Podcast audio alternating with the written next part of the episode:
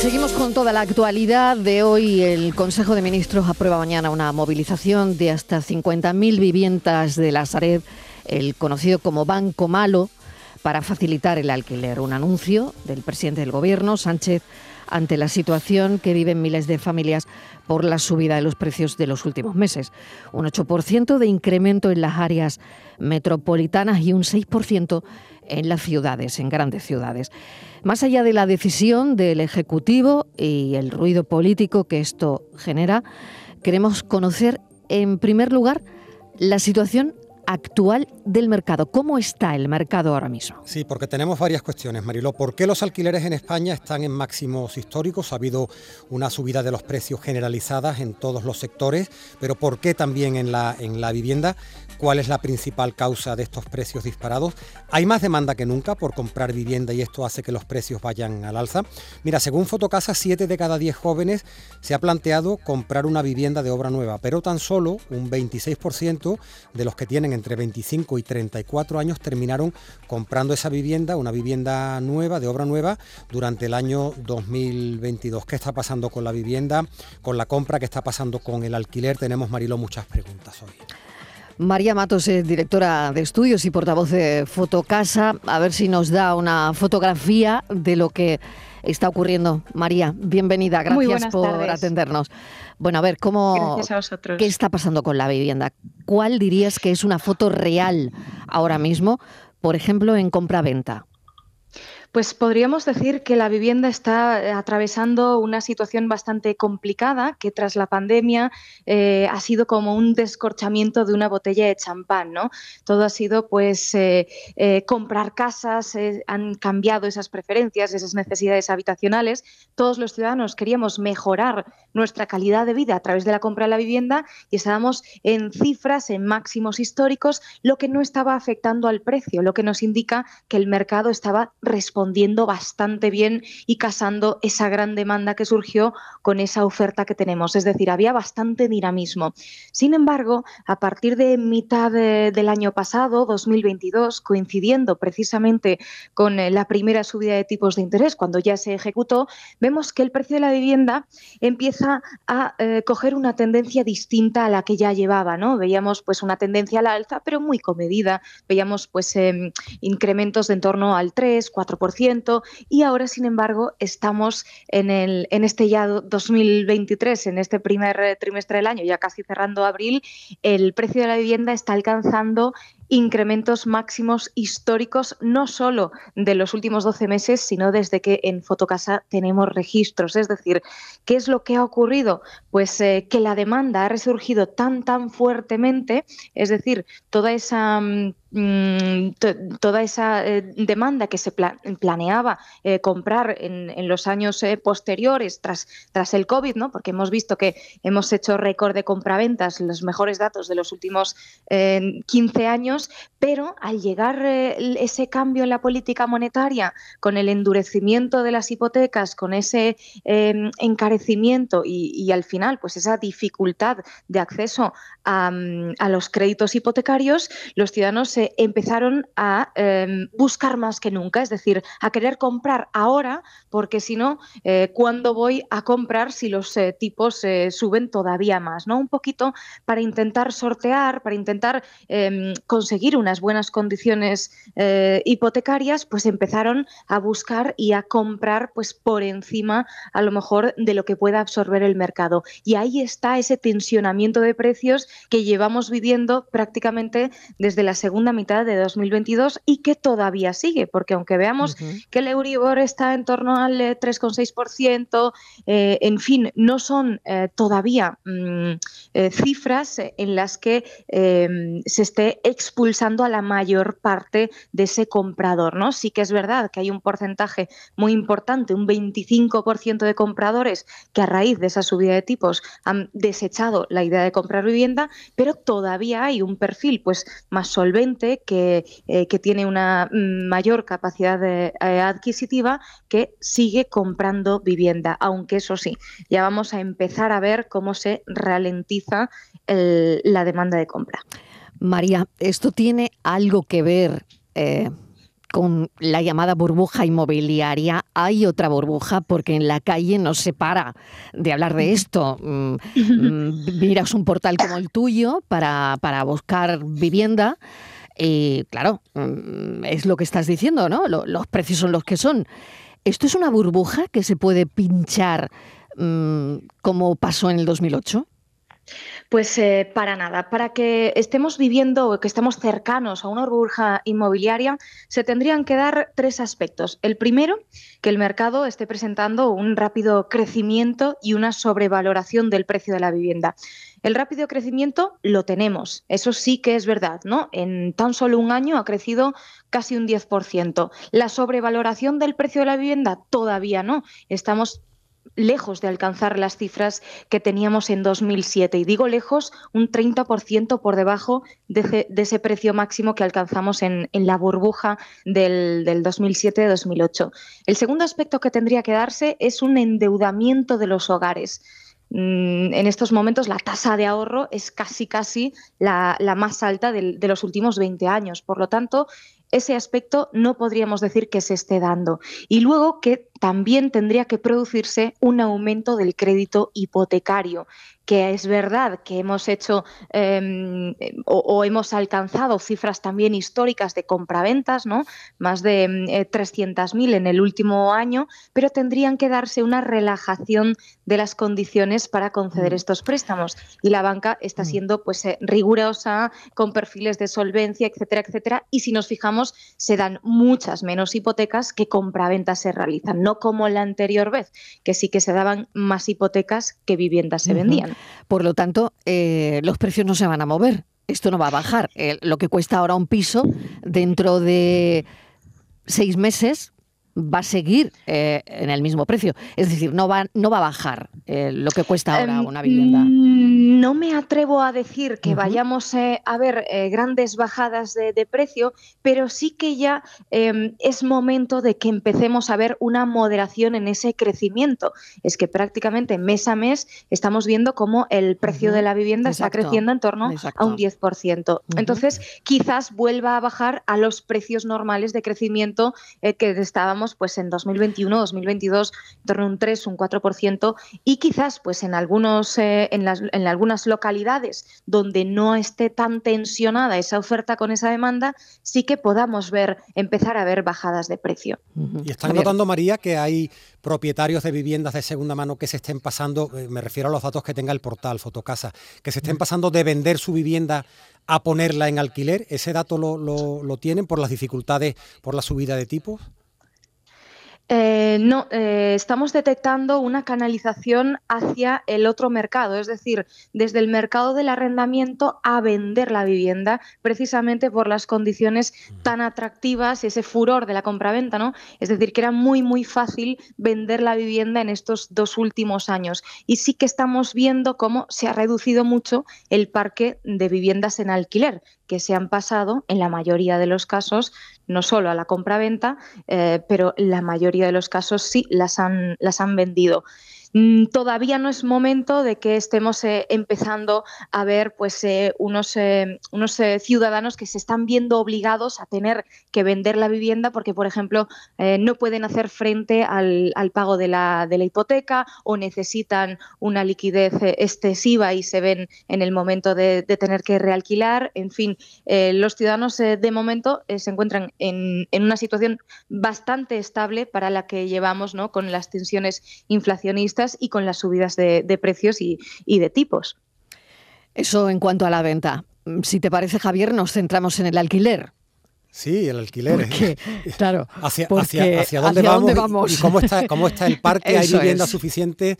Lo que nos está contando María, ¿por qué está tan, ¿por qué está subiendo tanto? Yo personalmente hago búsquedas eh, de forma recurrente, ¿no? Y, veo que los precios, mm, pisos de, pongamos, dos habitaciones, tres habitaciones, que estaban hace un año, dos años, 900 euros, ya pocos encuentras por menos de 1.200, 1.300, ha subido muchísimo. La, estoy hablando de una ciudad como Sevilla, ¿no, María? Pues sí, sí, sí, es que eh, la, situación del, alquiler sí que es eh, verdaderamente, em, bueno, nada halagüeña tampoco las perspectivas que hay, es muy complicada. Estamos viendo que hay una grandísima dificultad de acceder a una vivienda en alquiler precisamente por esta subida de precios. Y es que eh, ya desde el año pasado, también desde 2022, estamos en precios máximos históricos, pero es que a medida que vamos cumpliendo meses en este 2023, volvemos a marcar un nuevo récord de precio. Esto quiere decir, eh, como ustedes dicen, que nunca habíamos tenido que pagar eh, un precio tan alto por, em, por, alquilar una vivienda como en estos momentos. ¿no? Y esto precisamente es debido a varias razones. En primer lugar, tenemos una em, sobredemanda del alquiler Mm, decía antes, toda esa demanda de compra frustrada que no puede comprar porque se le han encarecido los tipos y ya no le dan los números, se va a refugiar en el mercado del alquiler. Y en el mercado del alquiler ya tenemos una situación de desequilibrio muy, muy grande entre oferta y demanda que hace que evidentemente los precios se tensionen. Por lo tanto, si ponemos más presión sobre la escasa oferta, eh, pues es que es eh, prácticamente una, una tormenta perfecta, ¿no? Demasiada demanda, muy poca oferta, porque además también hay que recordar que en el último año la oferta viviendas, es decir, el número de viviendas en alquiler se ha reducido en un 30%. En primer lugar, como les decía, muchos propietarios de viviendas en alquiler las han vendido. En segundo lugar, también las han pasado al mercado vacacional y en tercer lugar, también estamos viendo esa regulación, esa limitación de precios que desincentiva a que las mantengan en el alquiler. Total, eh, una, una, suma de, muchos factores lo que ha ocasionado ha sido pues, una situación muy, muy crítica de sobreprecios que estamos viviendo. Y lo peor es que no prevemos eh, que vaya a apaciguarse la situación. María Matos, seguiremos en contacto y mm, bueno, volveremos a hablar según se vaya moviendo, que parece que poco últimamente el mercado inmobiliario, compraventa, alquileres, que nos parece tan interesante ahora mismo. María Matos es directora de estudios y portavoz de Fotocasa. Muchísimas gracias. Un saludo. Muchísimas gracias a ustedes, como siempre, un abrazo. Bueno, queremos saber lo que es un banco malo, que lo hemos oído mm, desde el fin de semana un montón de veces en la actualidad y hemos contactado con José Ignacio Castillo, que es catedrático de Economía de la Universidad de Sevilla. Profesor Castillo, bienvenido, ¿qué tal? Buenas tardes, Mariló y Javier. ¿Qué tal? ¿Cómo estamos? Buenas tardes. ¿qué tal? Pues muchísimas gracias por atendernos porque aquí hay un montón de cosas que, que, aclarar porque nos estábamos preguntando, dicen que los bancos malos se crean como una medida de saneamiento del sistema financiero, pero queríamos saber más detalles. ¿Qué es un banco malo, profesor? Sí, bueno, esto tiene mucho que ver, la, última vez que me llamasteis fue cuando empezó la, bueno, la, quiebra del Silicon Valley y habían quebrado los días previos el Signature Bank y el, y el Silvergate, ¿no? Eh, entonces explicamos que en definitiva, pues el negocio de los bancos, ¿cuál es? Prestar dinero. Solo tienen que tener un mínimo porcentaje, un mínimo porcentaje de ese dinero tiene que mantenerse en las cajas fuertes, concretamente un 1% de nuestro dinero, pues tienen obligación de mantenerlo, con el otro 99 lo que hacen es invertirlo prestan dinero a quien lo necesite. En condiciones normales, ese, esos activos, pues oye, van a evolucionar su precio eh, de forma más o menos normal. Pero si se dieran unas circunstancias en las que esos activos perdieran el valor muy rápido, poniendo en peligro la propia integridad del banco, pues entonces lo que se crea es un banco malo. ¿Qué es un banco malo? Pues cogemos esos activos, que han perdido valor de forma muy rápida, que pueden ser eh, pues, eh, préstamos eh, a determinados sectores a los que le ha ido mal, pueden ser criptodivisas o pueden ser activos inmobiliarios, como fue el caso de la crisis de la crisis española. Y lo que hacemos es que sacamos esos activos tóxicos, tóxicos en el sentido de que tienen poco valor en ese momento, y los mandamos al banco malo con el único objetivo de sanear, de sanear los balances del banco y que éste siga dando confianza a sus clientes y a sus inversores y no quiebre y haya que rescatarlo. Eso es un banco malo, es algo que se inventa a finales de los años 80, cada vez que hay una crisis financiera pues es de los primeros instrumentos que se pone eh, sobre la mesa. Nosotros fuimos bastante reacios, bastante reacios al principio a quebrar, ah, perdón, a crear ese, banco malo, pero al final eh, la magnitud de la crisis financiera anterior pues nos obligó a crear lo que es la Zaret, que técnicamente realmente no es un banco porque no opera como un banco, es simplemente una empresa en la que eh, al final se depositan esos activos eh, y, además el que lo respalda, el que lo respalda es el Estado. hay una diferencia porque hubo bancos que, como la Caixa o el BBVA, que crearon sus propios bancos malos sin necesitar ayuda del Estado. Aquí en Lazaret lo que acaban son sobre todo los activos inmobiliarios de todas las cajas de ahorro que hay que rescatar. Y entendemos, profesor Castillo, ¿qué tal? Buenas tardes, que es una suerte de, almacén donde tiene esta empresa, la Sareb, con el respaldo del gobierno, metidos ahí varios miles de pisos, ¿no? Creo que hablan de, cuarenta y tantos mil pisos.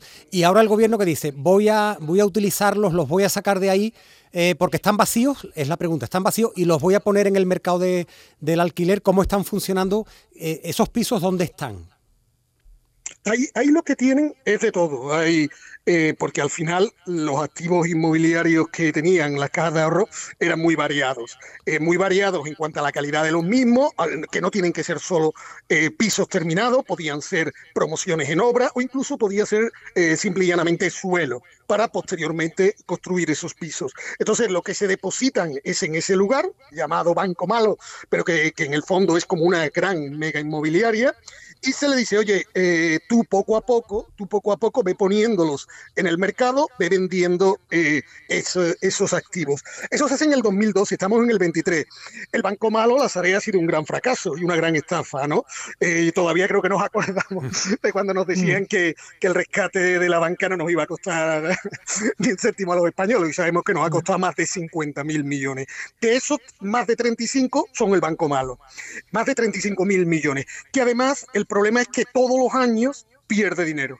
Eh, eh, inicialmente no perdía demasiado, bueno, no perdía demasiado, al torno a unos 500 millones de euros, pero ya estamos hablando de que pierde más de mil millones de euros al año de todos los españoles. Y Bruselas nos dijo, oye, eh, vamos a ver, ustedes han creado ahí un chiringuito donde además el Estado solo tiene el 45% cuando ha puesto más del 90%, porque ustedes consideran que eso debe, debe intentar que el mercado se crea que es algo privado, pero yo no me lo creo, yo Bruselas no me lo creo. Así que el déficit del Banco Malo a partir de 2020 tiene que computar como déficit del gobierno y la deuda del Banco Malo, esos más de 35 mil millones, tienen que computar como deuda de todos los españoles. Claro, eso ha agravado el problema desde 2020 para acá.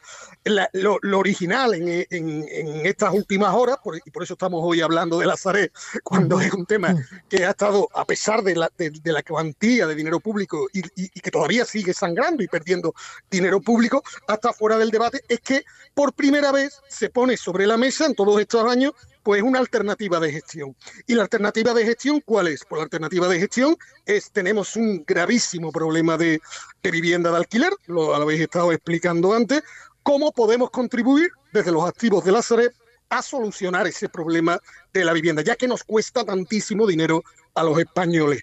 Eh, se habla de poner en torno a unas 50.000 viviendas, de las cuales creo que solo hay unas 14.000 que realmente ahora mismo estén en alquiler que pasarían a convertirse en alquiler social y lo otro es, bueno, pues del resto de activos que tienen eh, y, sobre todo también de, aquello que se pueda rehabilitar o terminar de construir, pues ir poniéndolo en los próximos años con un objetivo a medio largo plazo de llegar a las 50.000 viviendas más de alquiler social, que es absolutamente necesario, creo que lo habéis estado comentando antes, ¿no? El parque de, viviendas de alquiler en España, eh, en vez de incrementarse, pues no hace más que, que menguar, lo que está llevando a un drama social uno de los más graves que ahora mismo tenemos que gestionar y donde además estamos muy por debajo de la media de la Unión Europea. ¿no? En Europa estamos hablando de en torno al 9,5% de vivienda social, 9,5%, y aquí no solo hay poca vivienda, sino que encima la social es solo el 2,5%. Profesor Castillo, pues no nos queda mucho más tiempo, pero es interesante todo lo que nos ha comentado porque bueno, hay que entender también, ¿no? Mm, pues que es un banco malo. Nos estábamos preguntando en la redacción esta mañana si, si hay buenos. Sí, hay bueno. Cuando, eh, eh, creo que podremos coincidir los tres que cuando tú defines algo como banco malo, ya eh, mm. como operación de marketing te has cargado, sea lo, regular, sea lo que regular. sea, ¿no? regular, ¿no? No, no, es quizás, yo creo que ya el propio nombre te lo deja, pero sí mm. que es verdad, y vuelvo a decir que no es un tema solo de España, sino que cada vez que ha habido una crisis financiera desde mm. finales de los 80, lo primero que lo implementaron fueron los norteamericanos, pero no sé, en Suecia, en el Reino Unido, en Francia, ha habido otros tipos de países, en Irlanda donde, eh, o Portugal, donde se, se ha aplicado este tipo de solución. Lo que pasa es que el problema de España es el coste gigantesco que ha tenido y que seguimos perdiendo dinero, en torno a mil millones de euros al año, que no es poco. Profesor José Ignacio Castillo, gracias. y hasta la próxima, catedrático de Economía de la Universidad de Sevilla. Un saludo.